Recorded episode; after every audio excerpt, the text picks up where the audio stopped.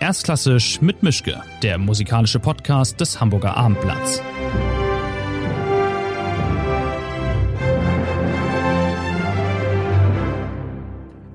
Schönen guten Tag zu einer neuen Folge. Wie man im Hall hört, bin ich nicht in meinem Arbeitszimmer, sondern diesmal im Hotel Bediener in St. Georg. Ich habe einen Gast, der lange in Hamburg war, für den Hamburg wichtig war, für den Hamburg vielleicht immer noch wichtig ist. Ähm, danach war er so ziemlich überall. Sie waren in Amsterdam, in Berlin, in Salzburg sind Sie Stammgast. Seit 2016 sind Sie Intendant der Kunstfestspiele Herrenhausen in der Skorpionsstadt Hannover. Heute mit der jungen Deutschen Philharmonie, in der Elbphilharmonie, mit einem sehr typischen Programm. Ein Stück von Grisé, Lisas Passas Akustik. Und im Sommer machen Sie Verdis Falstaff mit Marthaler, auch ein Hamburger, bei den Salzburger Festspielen. Und nächste Saison sind Sie dann im Dezember erstmals vor dem Publikum in der Elbphilharmonie wieder da, statt nur im Livestream mit den Philharmonikern machen auch ein sehr typisches Programm Ives, Central Park und Maler 7, soweit ich weiß. Und um die Überraschung zu lüften, ist es Ingo Metzmacher. Wer soll es sonst sein? Schönen guten Tag, Herr Metzmacher. Guten Tag. Wir haben hier immer die Idee, äh, ein Leitmotiv zu verarzten und für Sie hat das die nicht ganz Zufallsgeneratormaschine das Thema Charakter ausgeworfen. Da müssen wir jetzt durch. Ja, gerne. Gut. Ich habe mal ein Zitat mitgebracht. Willst du dem Charakter eines Menschen erkennen, dann gib ihm Macht. Das ist von Abraham Lincoln. Was sagt das für Sie über Ihren Beruf aus? Lincoln war ja eine historisch wichtige Person, wurde am Ende dafür aber auch erschossen. Oh je, das ja. hoffentlich passiert mir nicht.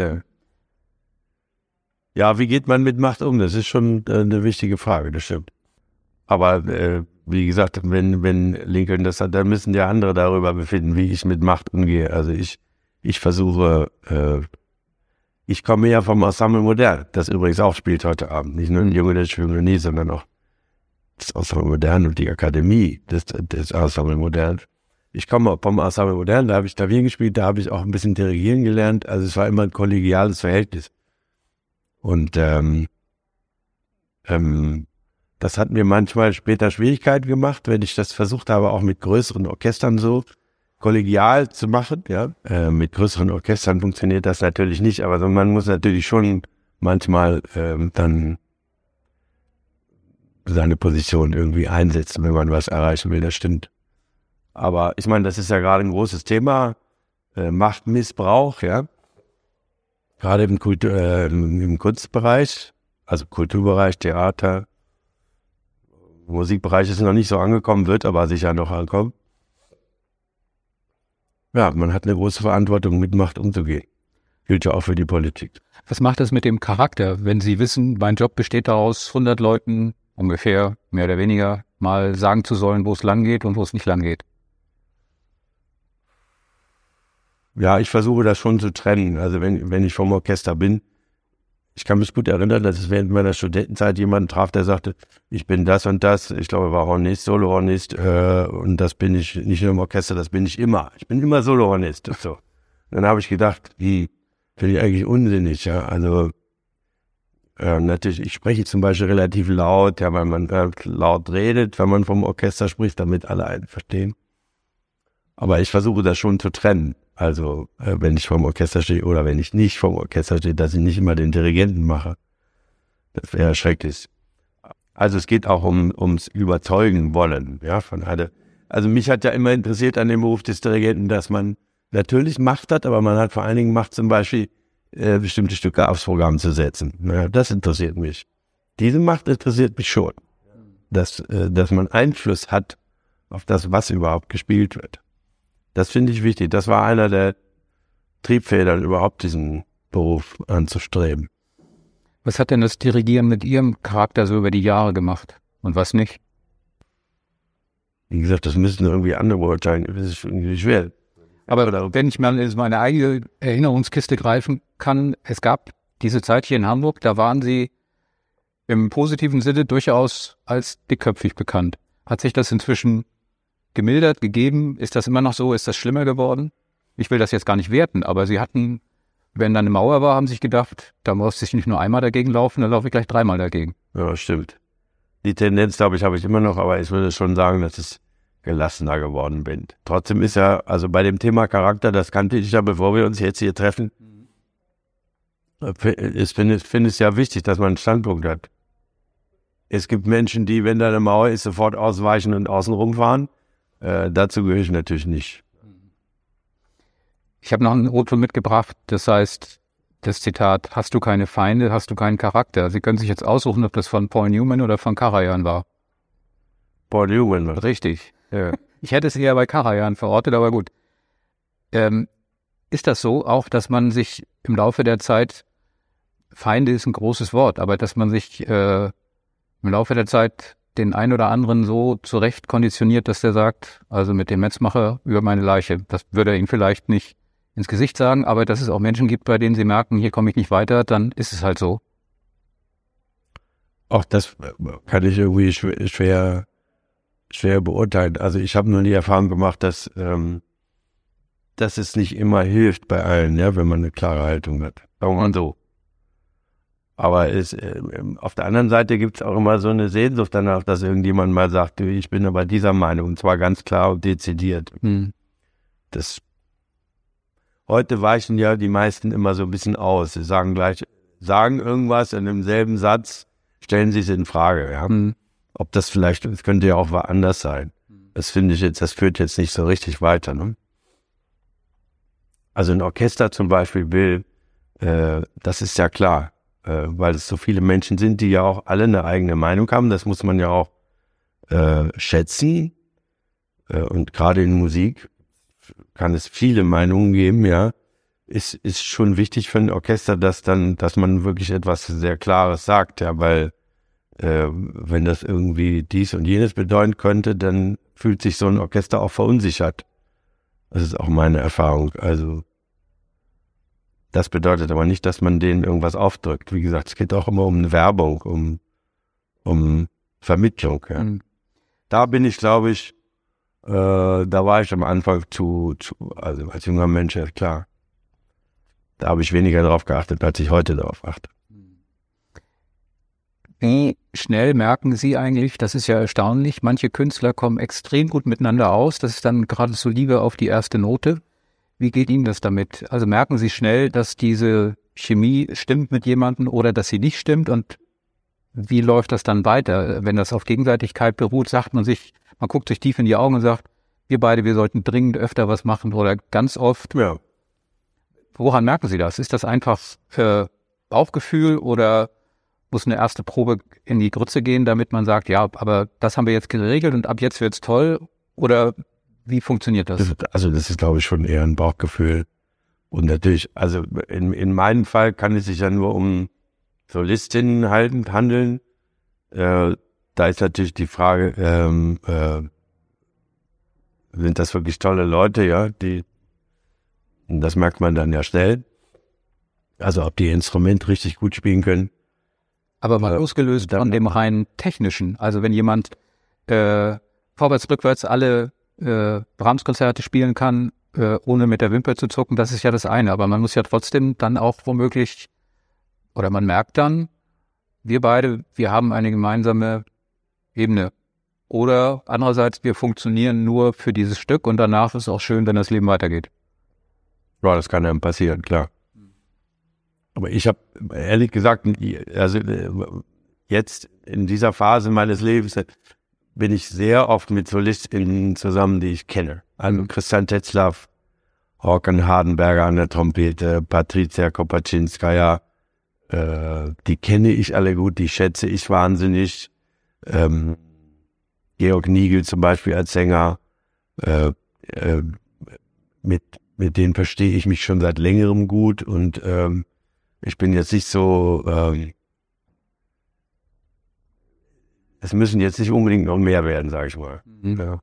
Das sind aber alles keine handsamen Charaktere, die Sie aufgezählt haben. Also keine äh, freundlichen Standardkünstler, die man so hier hinter einstellen könnte, die sich immer gut benehmen. Vielleicht deswegen, verstehen Sie.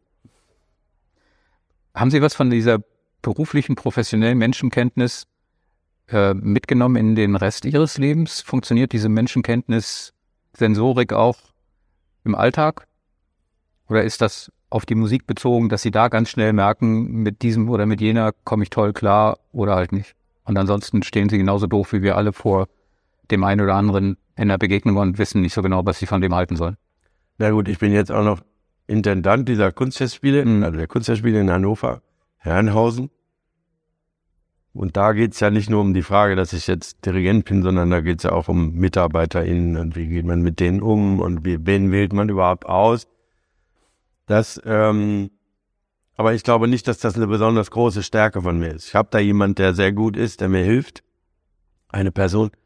Ähm, bin, bin mir nicht sicher. Ich bin, ob ich äh, da besondere Qualitäten habe in, Men- Menschenkenntnis. Also ich kenne Menschen, die das viel schneller sehen als ich. Und Sie können sich auch immer noch dann angenehm überraschen lassen oder sich immer wieder neu ärgern darüber, was bin ich denn für ein Depp, wieso habe ich das nicht früher gemerkt? Ja, passiert. Wann, wo und warum haben Sie sich am stärksten verbogen, künstlerisch? Man kann ja nicht immer nur 100 Prozent Sieger sein und aus allem als der einzig wahre. Ja, der braucht ja sowieso nicht.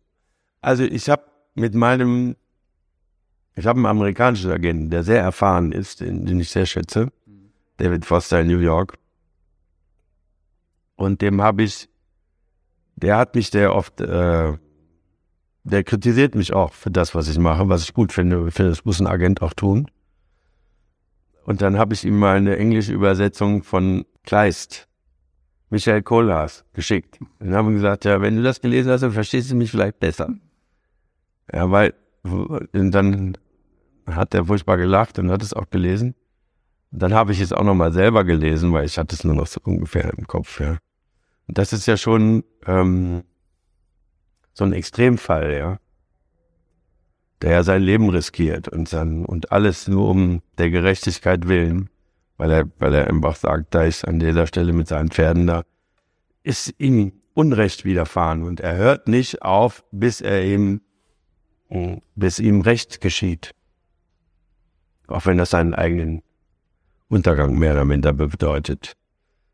Ähm, Soweit würde ich jetzt heute nicht weggehen, ja, aber ich, es hat mich schon trotzdem immer ungeheuer beeindruckt, diese Figur, muss ich ehrlich sagen. Und ähm, inzwischen, neulich habe ich ihm geschrieben, ich habe ich hab neulich gelesen, ähm, ich zufällig entdeckt, Lee Harper, Kill the Mockingbird. Mhm. Da gibt's ja diesen Vater Atticus, der auch, äh, der beschrieben wird aus der Sicht seiner sechsjährigen Tochter. Und der auch eine sehr klare Haltung hat. Da spielt er in den Südstaaten der, der Vereinigten Staaten und ähm, der als, er ist glaube ich, er ist Rechtsanwalt, äh, sehr und äh, vertritt Schwarze, obwohl die gesamte weiße Community dagegen ist und so. Und er ist ein, also er, er stellt sich gegen die, gegen die Hauptmeinung, die um ihn umgibt. Aber er ist auch irgendwie sehr geschickt dabei. Also er geht nicht mit, wie Sie vor- vorhin gesagt haben, mit dem Kopf durch die Wand, sondern er, be, er bewahrt sein Ziel im Kopf, das er eigentlich verfolgt. Aber er ist dabei flexibel. Und das ist vielleicht die bessere Art, habe ich ihm geschrieben, neulich, dem amerikanischen. Da hat er auch furchtbar gelacht. Weil natürlich der Kolas, der geht nur immer geradeaus, ja. Mhm. Also der macht ja keine, keine Umwege. Und vielleicht ist das etwas, was man lernen muss. Was ich aber wahnsinnig wichtig finde, ja, ist, ist, dass jemand eine Haltung hatte. Das finde ich, also das verlange ich auch von mir. Ob ich das jemals verbogen habe, sicher, immer wieder muss man sich mal aber verbiegen, aber äh, es fällt mir irgendwie jedes Mal sehr schwer, ja. Also ich finde, ich finde es einfach wirklich schwierig, wenn man sozusagen sich selber untreu wird. Es gibt diesen Satz von Schönberg über Ives, der gesagt hat, da gibt es diesen Komponisten in Amerika, Charles Ives kannte damals kein Mensch, und sagt das und sagte, der ist, der ist sich immer treu geblieben. Das, das ist schon, das ist, finde ich, schon eine wichtige Forderung, die man sich selber stellen kann.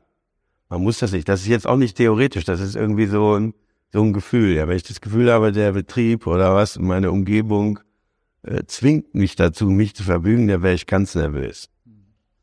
Und wenn dann alle Voraussetzungen, alle Parameter so stimmen, Sie haben ein Orchester, das Sie mögen, Sie haben einen Solist, den Sie mögen oder die Sie mögen, Sie haben ein Programm, das Sie toll finden, in das Ihnen niemand reingegrätscht ist, stehen auf der Bühne, keiner fällt um, alles läuft. Das ist dann das komplette größte, tollste, höchst erreichbare Glück in dem Moment. Weiß ich nicht.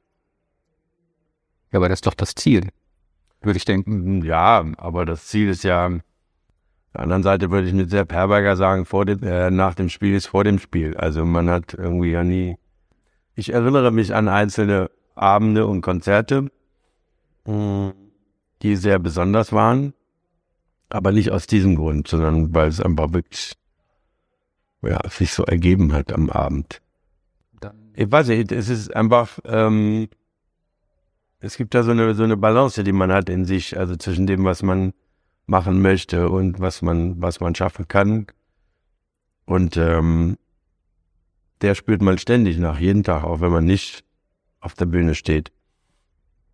Und äh, zum Beispiel hat es damit zu tun, wissen Sie, weil Programme plant man ja weit im Voraus, ja zwei Jahre im Voraus wird ja immer von einem verlangt, dass man Programme macht. Und da passe ich wahnsinnig auf, ja, dass das irgendwie eine Balance ist, hat, wenn ich dann dahin komme. Also es ist nicht nur dieser einzelne Moment, sondern es ist so das Ganze, so wie so eine Saison sich für mich aufbaut. Gerade weil ich sozusagen jeden Monat woanders bin.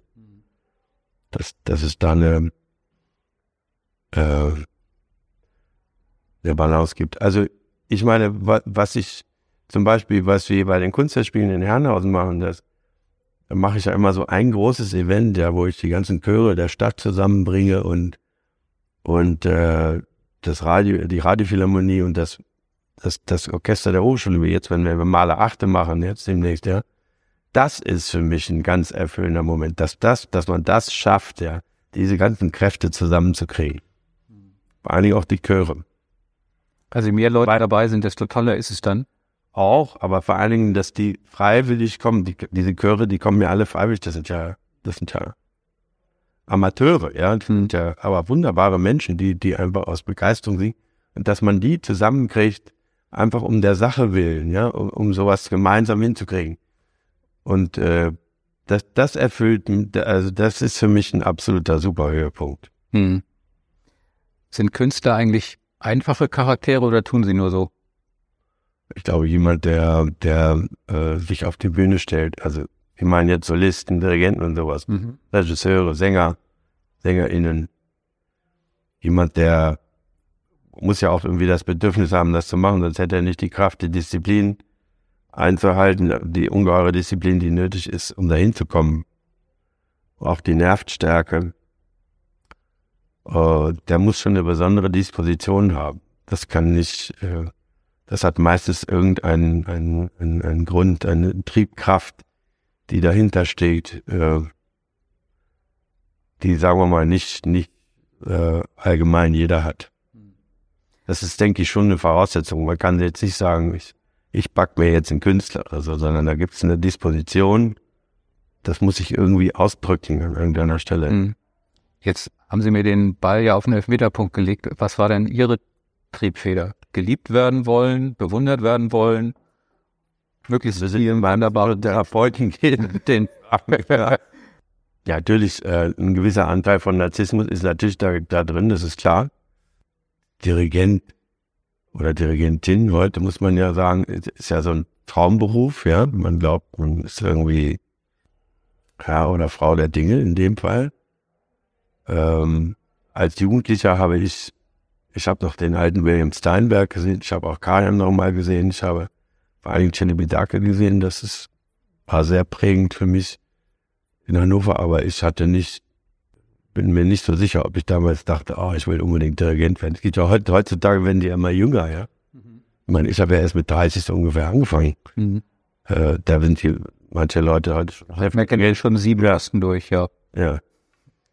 Und ähm, ich hatte auf der einen Seite immer großen Respekt vor dem Beruf, weil ich gedacht habe, wenn man sich da vorne hinstellen, stellt, ja, da muss man ja wirklich auch, auch was wissen über das, über das, was man da tut, ja. Wo die Musiker irgendwie das Gefühl haben, der weiß wirklich vielleicht ein bisschen mehr als wir oder hat sich mehr damit beschäftigt halt.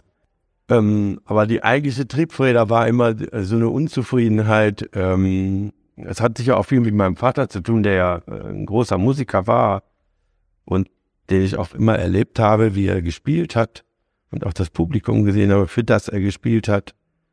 Und ich wollte natürlich was anderes machen als er. Also das musste ich, sonst hätte ich, ähm, hätte ich keinen eigenen Weg gefunden, ja.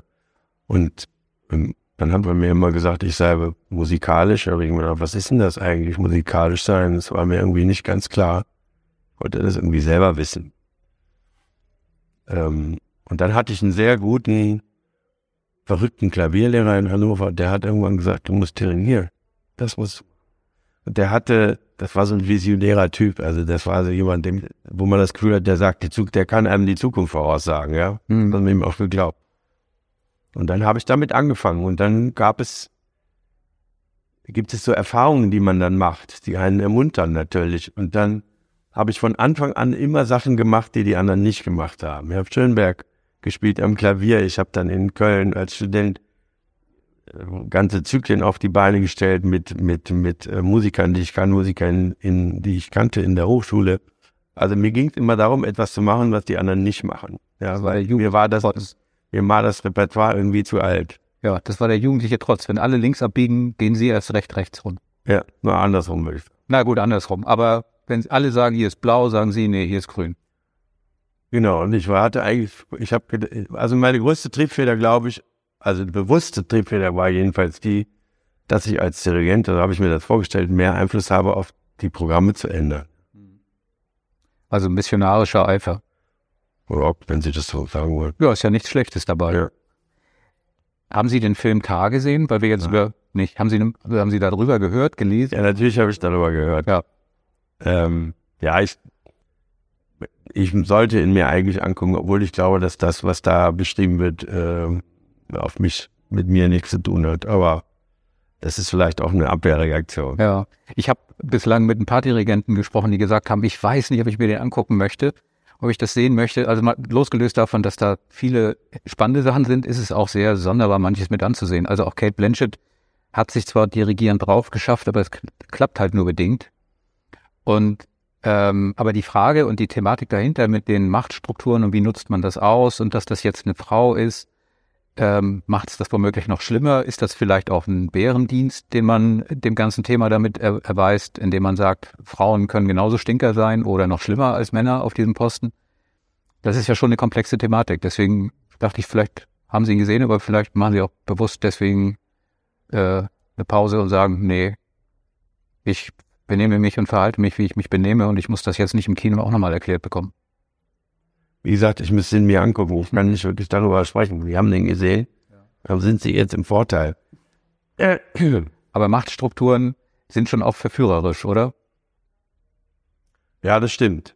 Also den größten Vorwurf, den ich mir mache in meinem Leben, ist, dass, und das beobachte ich irgendwie auch messerscharf von allen möglichen anderen Menschen, ist, dass man sozusagen, wenn man, wenn man Macht gewinnt, dass man sehr gefährdet ist, so Hybris zu entwickeln. Ja?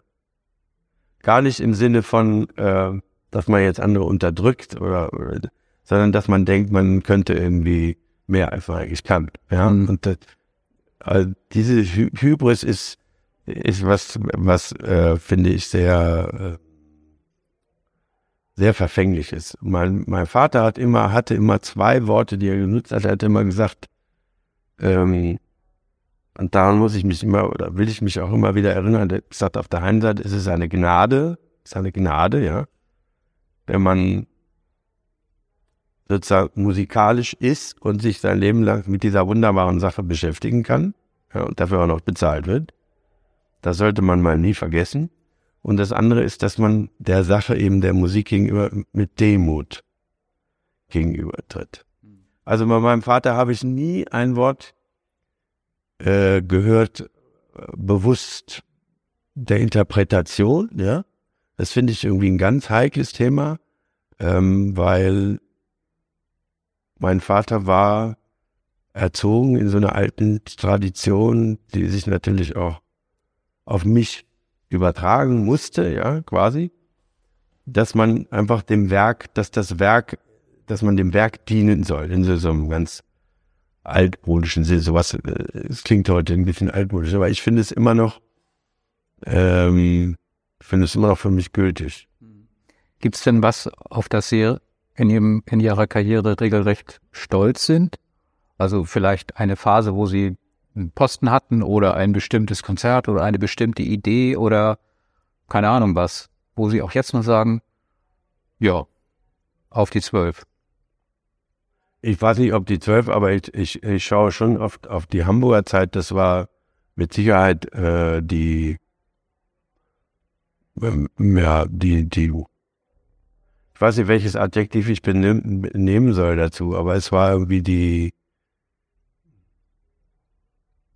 die prägendste Zeit für mich und die, die für mich auch erfüllteste Zeit, die ich, die ich hatte, auch, auch wegen, wobei ich, ich habe ein schlechtes Gedächtnis an, an unangenehme Dinge. Ja, also vielleicht schon zwei. Die, die, ähm, also die positiven Dinge überwiegen nach wie vor. Ja. Und ähm, meine Hamburger Zeit und wir haben einfach, ich habe neulich meinen Chef, meinen damaligen Chefdramaturgen Dr. Christoph Becher getroffen und wir haben gemeinsam irgendwie daran gedacht, was wir alles Verrücktes in Hamburg gemacht haben. Wir haben also ja einiges zusammen. Keiner, keiner, keiner mehr macht, so in der Art.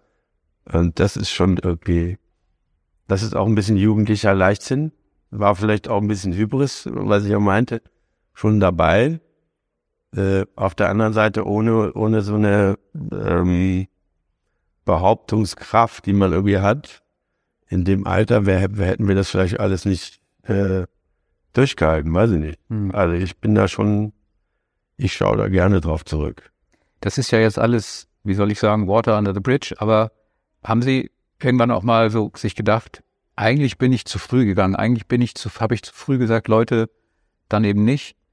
Äh, eigentlich hätte ich noch dreimal gegen die Wand laufen müssen, dann wäre sie vielleicht doch umgefallen oder ich hätte mir das alles äh, noch weiter, ich hätte noch, noch mehr Widerstand leisten müssen oder noch, noch konsequenter sagen müssen, nein, das hier ist richtig, was ich mache, ihr kriegt mich hier nicht weg.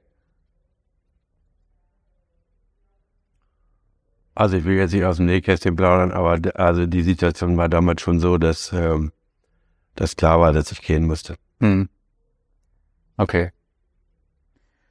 Es ist aber irgendwie auch schade, ne? Also wir hätten, wir hatten ja noch alle möglichen tollen Pläne, ja. Also ja, ja. Das ist wirklich eigentlich schade. Aber äh,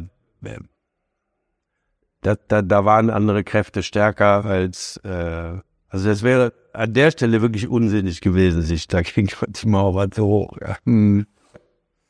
Ich habe mal nachgeguckt, als Sie hier anfingen, als ziemlich junger Wilder, da waren Sie 40, wenn ich mich nicht verrechnet habe. Jetzt kommt Thomas Meyer-Weber, der 25 anfängt, der ist dann 44 ich habe so ein leichtes Déjà-vu-Gefühl womöglich dann, dass der genauso da in den Laden reingeht und sagt, so Leute, das hier ist der Hammer und ich zeige euch mal, wo der hängt und dass das ganz interessant wird. Haben Sie das Gefühl manchmal auch, dass sich, dass da eine Generation nachkommt, die im Prinzip, wenn sie so auf der Schwelle ist zu, ich bin nicht mehr ganz jung, ich bin aber noch nicht der alte, erfahrene Graukopf, sondern äh, ich kann hier noch eine Menge reißen, bewegen und äh, anders machen dass das in dieser Branche immer mal wieder passiert und auch wichtig ist, dass das rappelt, weil manche haben ja auch so ein Harmoniebedürfnis und sagen sich Hauptsache nicht groß dran rühren und um Himmels Willen alles so machen wie sonst auch.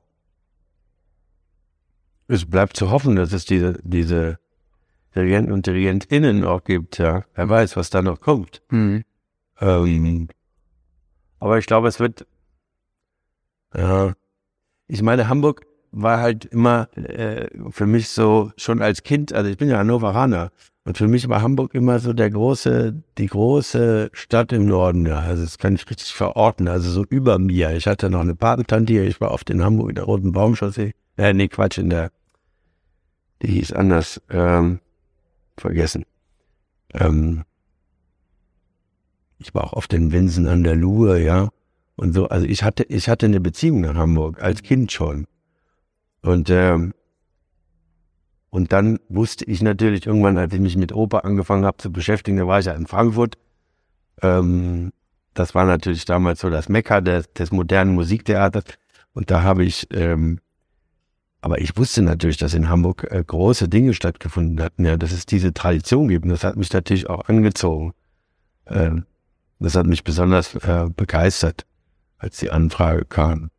Ja, weil ich hatte das Gefühl, das ist genau der richtige Ort für mich. Ja. Weil ich da auch schon nicht irgendwie ganz neu was erfinden muss, sondern da gibt's eine Tradition, ja, mit modernem Musiktheater, mit Wagnissen, mit Abenteuerlust, ja, und Liebermann war ja eine Legende, ja. Naja, sie war das, sie waren, also für, wenn ich jetzt mal, für mich waren sie mein erster GMD. Das war schon auch interessant. Aber ähm, jetzt sitzen wir hier. Ich, ich wechsle mal auf eine andere Schiene. Ähm, bei welcher Musik glauben Sie eigentlich, dass es einen Gott gibt? Mal losgelöst von Malerhaft. Was hat denn das mit Charakter zu dich? Einiges würde ich meinen.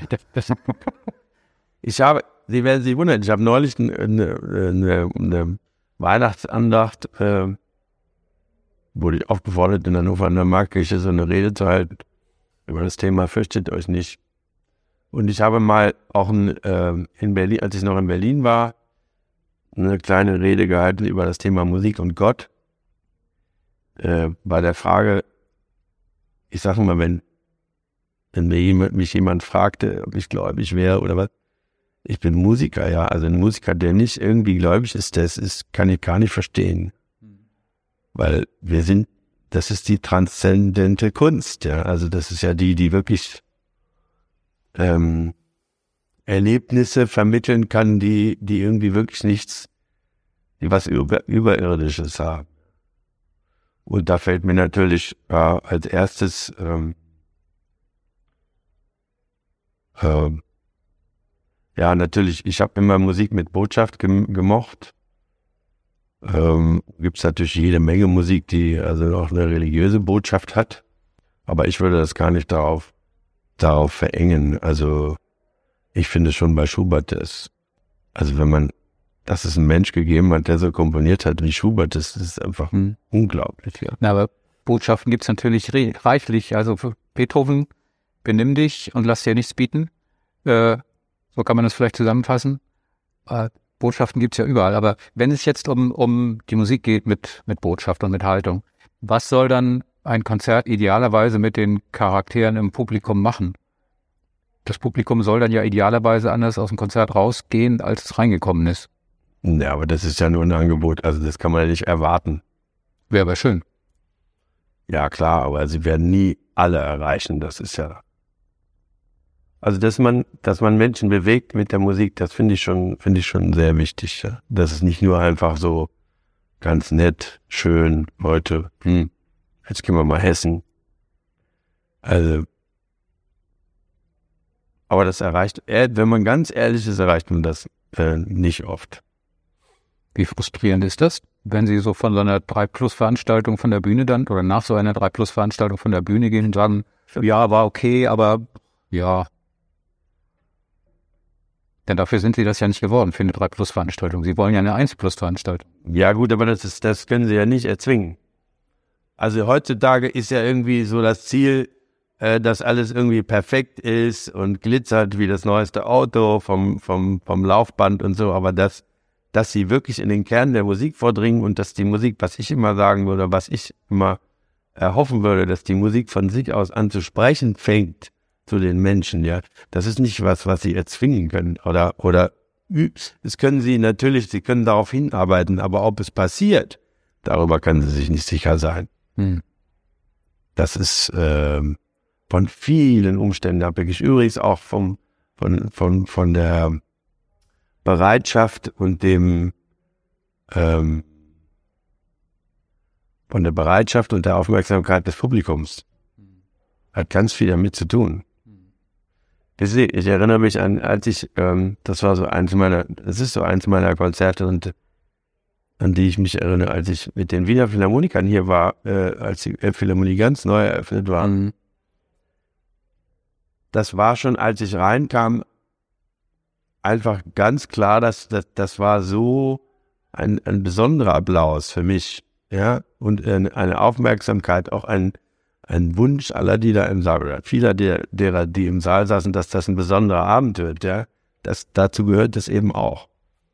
Und dann war es auch ein besonderer Abend. Dann haben die irgendwie ganz toll gespielt und alle haben es irgendwie gespürt, dass es was Besonderes war und dann wurde es was. Also das, das ist, ähm, die Voraussetzungen können sie nicht jedes Mal schaffen. Also das, das kriegt man einfach nicht hin. Ähm, ist auch ein bisschen Glückssache, meiner Ansicht nach. Oder also Sie haben mich ja nach Gott gefragt. Ähm, also ich glaube ja, dass, da komme ich wieder auf den Begriff meines Vaters zurück, das ist dann so eine Gnade, ja, dass, dass sich da plötzlich mal was öffnet. In Hamburg, der Schönfelder hat immer, der, der alte äh, Orchesterdirektor, der, der hat immer gesagt, es gibt so Konzerte, wo, wo Gott zuguckt. Oder er hatte, er hatte so einen Spruch, den habe ich leider vergessen, äh, ähm, wo sozusagen der, der Strahl direkt aus dem Himmel aufs Dirigentenpult geht. Das ist natürlich ein bisschen sehr bildlich, aber ich glaube, es gibt manchmal Konstellationen äh, in Konzerten, wo, wo, wo, wo was mitspielt, was sie nicht kontrollieren können. Also ich habe das vielleicht äh, fünfmal in meinem Leben erlebt, mehr nicht. Bei den hunderten von Konzerten, die ich dirigiert habe. Ähm, und das ist was, was, wenn man schon daran denkt, kommt es schon nicht. Verstehen Sie? Mhm. Das ist etwas, was passiert. Es passiert. Es, äh, das, könnte, das, das führt dann immer, das ist aber jetzt sehr persönlich, was ich sage, aber das, äh, ich glaube, wenn es denn Gott gibt, ja, wenn es ihn denn gäbe, das Beste, was er machen kann, ist, sie zu verbergen hier. Nur ganz, ganz selten äh, mal ein Zeichen zu senden. Willst du gelten, mach dich selten. Ich meine nicht so, sondern ähm, er ist, er ist nicht, er will nicht Selbstverständliches sein. Wenn so ein Abend passiert, wo Sie merken, da sind in der Elbphilharmonie 2000 Leute, die finden gut, dass ich da aus der Tür komme, mögen mich oder noch mehr, die freuen sich über mich, ich wäre der nah ans Wasser gebaut und würde wahrscheinlich dann, äh, keine Ahnung, da, da rausgucken und sagen, um Himmels Willen, jetzt, ich muss jetzt leider mal kurz in die Ecke und heulen. Kommt es mir auch so, aber nach dem Konzert mehr. Aha. Nicht vorher. Okay. Weil der, das war ein, ein unglaublicher Applaus, wie ich ihn nie wieder gehört habe irgendwo. Das, ist, das war, das hat mich bald umgeblasen, ja. Das war mir fast zu viel, ehrlich gesagt. Aber es gibt Menschen vom Wiener Philharmoniker, die mich heute noch darauf an. Dann haben Sie was richtig gemacht, Kürze.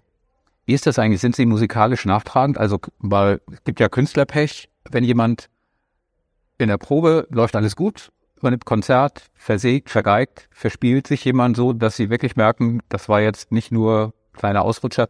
Sind Sie dann nachtragend oder sagen Sie sich, neues Konzert, neues Glück, wir versuchen es nochmal miteinander? Wie, was soll denn das heißen? Es war nicht nur ein Ausrutscher. Naja, man, man kann ja vielleicht mal, und wenn es einer im Orchester ist, wenn der Solotrompeter einen schlechten Tag hat, dann sagen sie sich, naja gut, morgen ist ein, schauen wir weiter. Oder wenn ein Solist, mit dem sie auf Tour sind, bei einem Konzert nicht so auf der Höhe ist, wie schwierig ist dann für sich, für sie im Nachhinein zu sagen, wir beide, wir, wir kriegen das schon hin? Oder ist das was, was sie sich merken? Nein, ich bin ja prinzipiell kein wirklich nachtragender Mensch, glaube ich. Hm. Ähm, ich denke, man muss immer wieder eine Chance geben. Also was, was mich vielleicht ärgern würde, wenn ich dirigiere, wenn ich Dinge ganz oft gesagt habe und gesagt, aufpassen, aufpassen und dann und dann äh, passiert genau an der Stelle irgendwie was an, auf, aus mangelnder Aufmerksamkeit. Ich finde, die meisten Fehler bestehen, passieren äh, wegen mangelnder Aufmerksamkeit. Und das ist ja auch meine Aufgabe, für eine Stimmung zu sorgen, die irgendwie eine konzentrierte Stimmung ist. Insofern kreide ich mir das dann meistens eher selber an. Und können Sie gönnen? Also ich habe nur so ein Beispiel gefunden, Messiaen, Saint-François. Äh, den wollten Sie mit Robert Wilson, wenn ich das richtig erinnere, schon, also gerade zu Jahrzehnten vor der Öffnung der Elbphilharmonie in Hamburg machen. Jetzt macht es... In den Deichtorhallen. Genau. Jetzt macht es demnächst Ihr Nach Nachfolger Kent Nagano in der Elbphilharmonie. Doof, oder? Nö, nicht doof. Ich finde es gut, dass er es macht. Also okay. es ist ja auch dann, ich meine, der ist ja wirklich, äh, der kommt ja daher. Also mhm. das ist ja, ich finde, er verkörpert auch als Mensch. Ich habe es ja vor so in Amsterdam gemacht. Das war eine ganz tolle Erfahrung. Das Orchester war auf der Bühne in voller Stärke und wir waren auch bei, bei den Proms. Also ich habe das Stück gemacht. Ich, äh, ist eine riesen, riesen Aufgabe, also für den Dirigenten und äh, für, für, den, für das Orchester.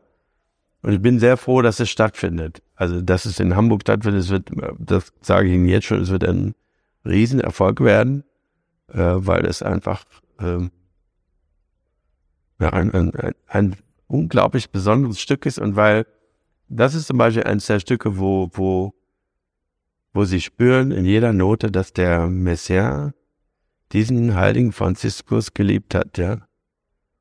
Die Haltung, die der Mann hatte und, ähm, und, und dann diese Geschichte. Also das, das ist ja jetzt nicht ein dramatisches Stück in dem Sinne. Also, Mhm. ist ja nicht, was wir sonst immer sagen, der Oper, das ist ja auch, ist ja auch länger als alles andere. Ne? Ich glaube, es übertrifft sogar Wagners Götterdämmerung in Länge. Aber es hat einen unglaublich langen Atem und, und äh, äh, ich, das habe ich immer an Messier bewundert, dass diese, diese Klarheit und dieses, diese, diese tiefe, äh, vollkommen authentische Gläubigkeit, die in der Musik drin ist. Also das finde ich, also mich berührt das sehr.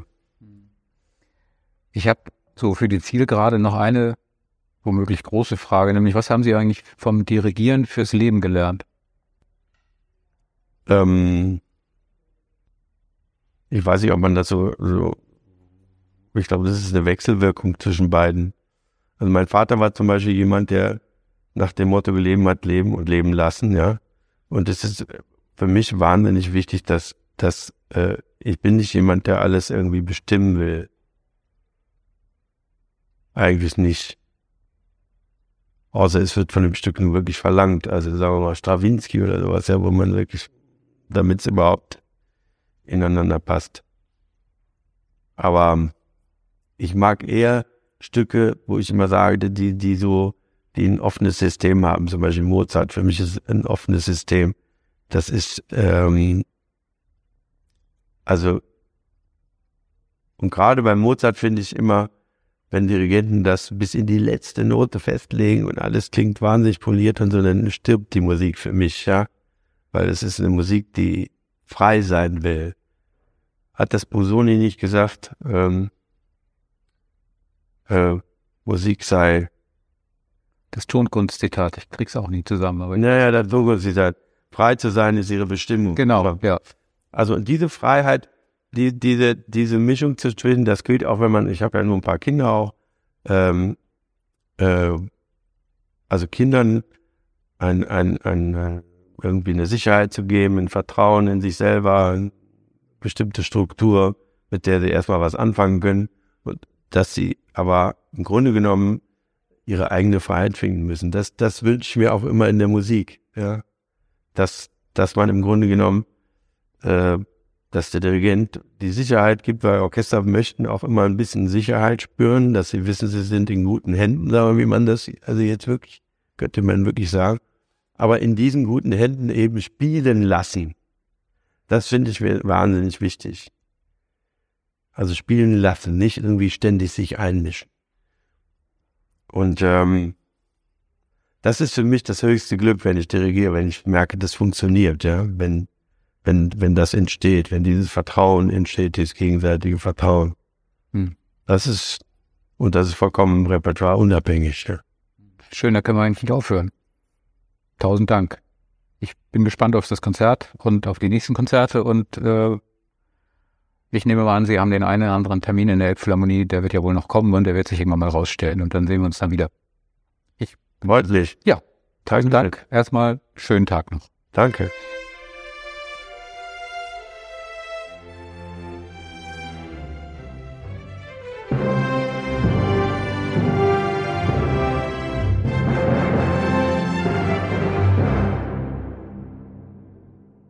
Weitere Podcasts vom Hamburger Abendblatt finden Sie auf abendblatt.de slash podcast.